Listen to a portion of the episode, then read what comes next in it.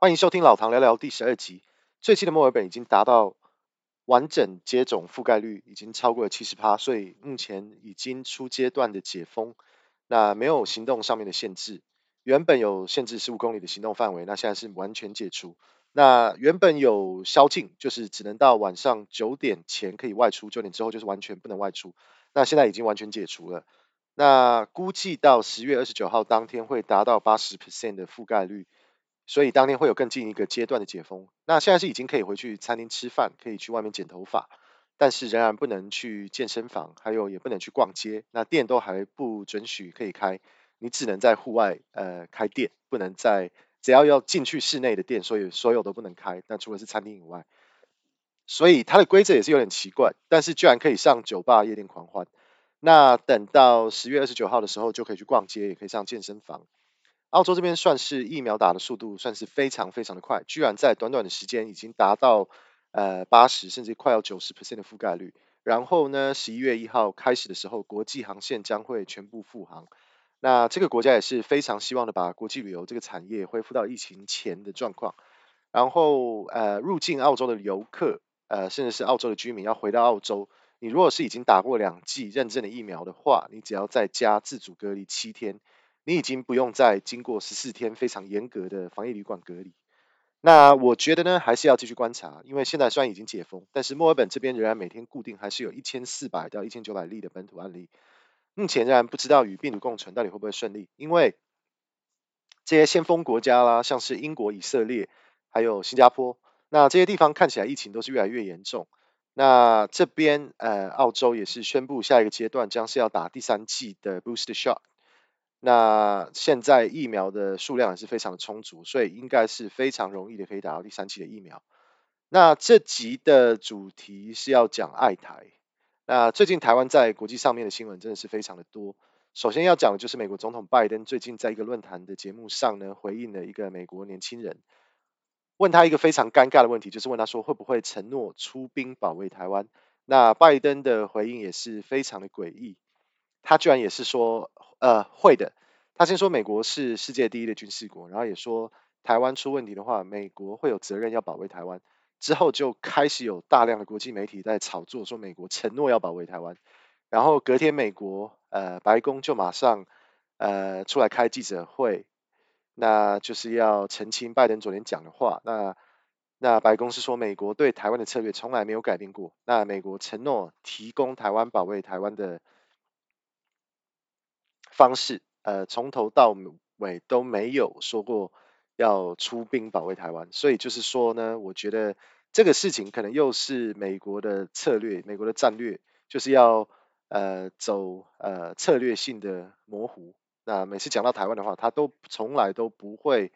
呃保证说他会出兵的防卫台湾，他只有说他要提供台湾能力可以自己保卫自己。所以这个东西呢，我觉得。呃，这个东西，这个事件的话，我的看法就是说，这个是一个民主社会上面会看到的事情，也就是说，政治人物基本上说的话，就是呃，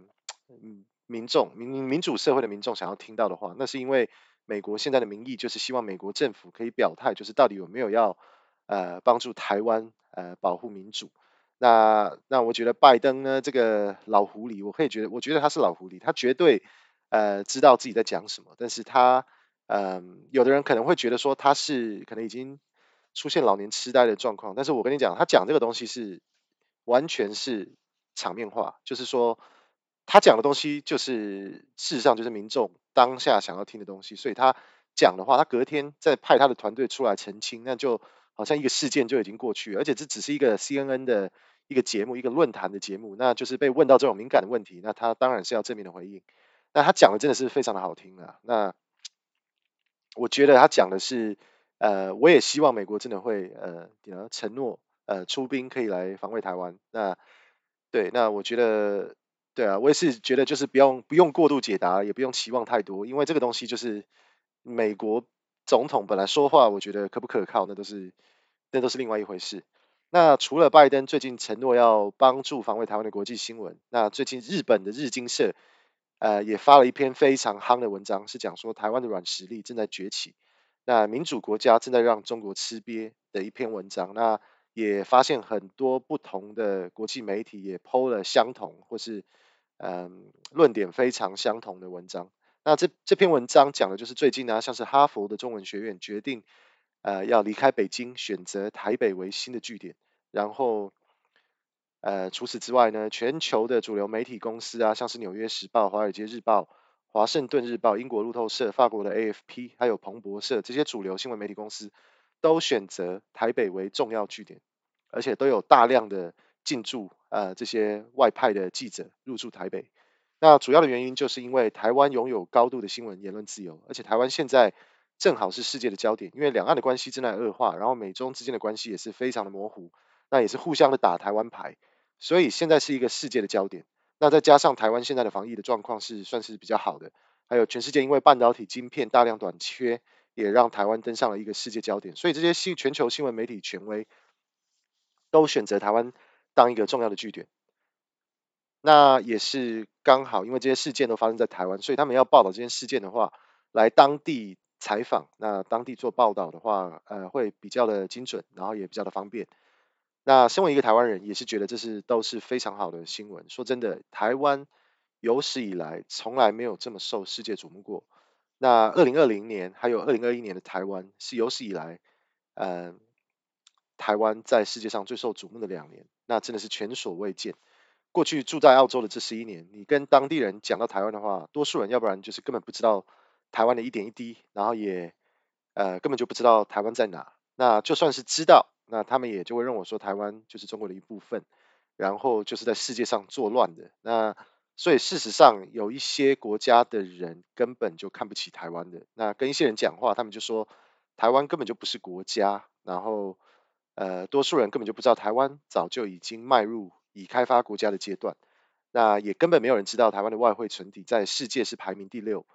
在全世界呢是全世界第二十一大的经济体，也拥有全世界第十七大的股市，比欧洲不少知名国家事实上都强多了。台湾因为国际空间非常的有限，所以被绑住了任督二脉。那今年最近也申请了要加入 CPTPP，那也希望一切顺利。那我也希望台湾未来的发展可以越来越好。那我这样讲的好像我真的很爱台，那应该有不少听众就会开始评论我这个人根本就不懂台湾，